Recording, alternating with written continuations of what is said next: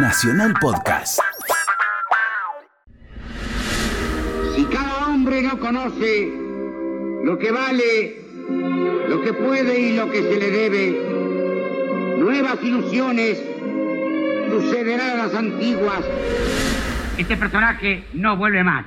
Y junto con él tampoco volverán más ni la marcha militar ni el comunicado número uno. Y espero que sea para siempre. Durante la campaña electoral, el actual presidente electo, don Raúl Alfonsín, recitaba el preámbulo de la Constitución en algo que él llamaba una oración laica.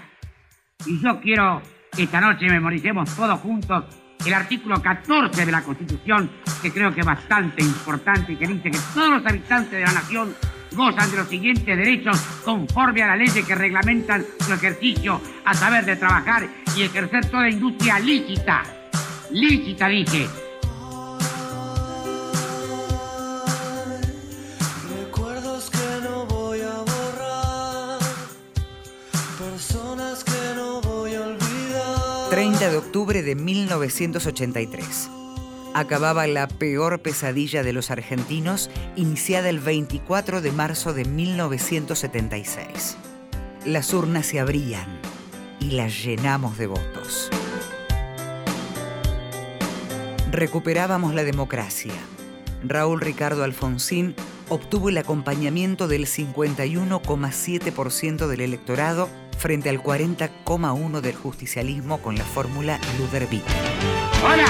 Yo no te quiero olvidar. Doctor Alfonsín, ¿cómo le va? Ah, tenemos una llamada. Un gran honor que me hace, señor. Para agradecerme que mi programa, ¿qué le puede haber aportado usted? Tres millones de votos, a lo sumo, nada más. ¿Y cómo se siente, señor? Señor, le espera una de órdago a la grande. El 30 de octubre, todos los argentinos le abrimos un crédito fenomenal de fe y esperanza. Yo sé que va a amortizarlo bien, señor, sí, ese crédito, claro. Y usted sabe mejor que nadie que en eso no hay refinanciación, señor, sí. Chao, adiós, señor. Y le deseo la mejor de las suertes. Será la suerte de todos. Hasta siempre, adiós, buenas noches.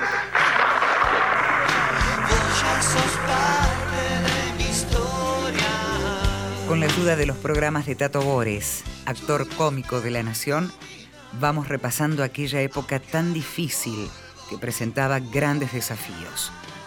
Afianzar la democracia para siempre, enfrentar una deuda externa de 44 mil millones de dólares y recuperar la dignidad humana avasallada tras los delitos de lesa humanidad cometidos en siete años de la dictadura más sangrienta de la historia argentina.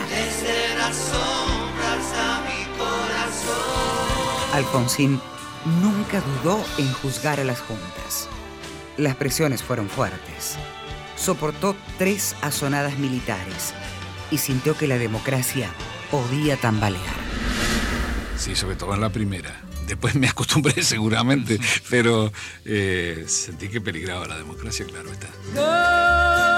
Cambia, todo cambia. 24 horas antes del 30 de octubre de 1983 se levantó el estado de sitio.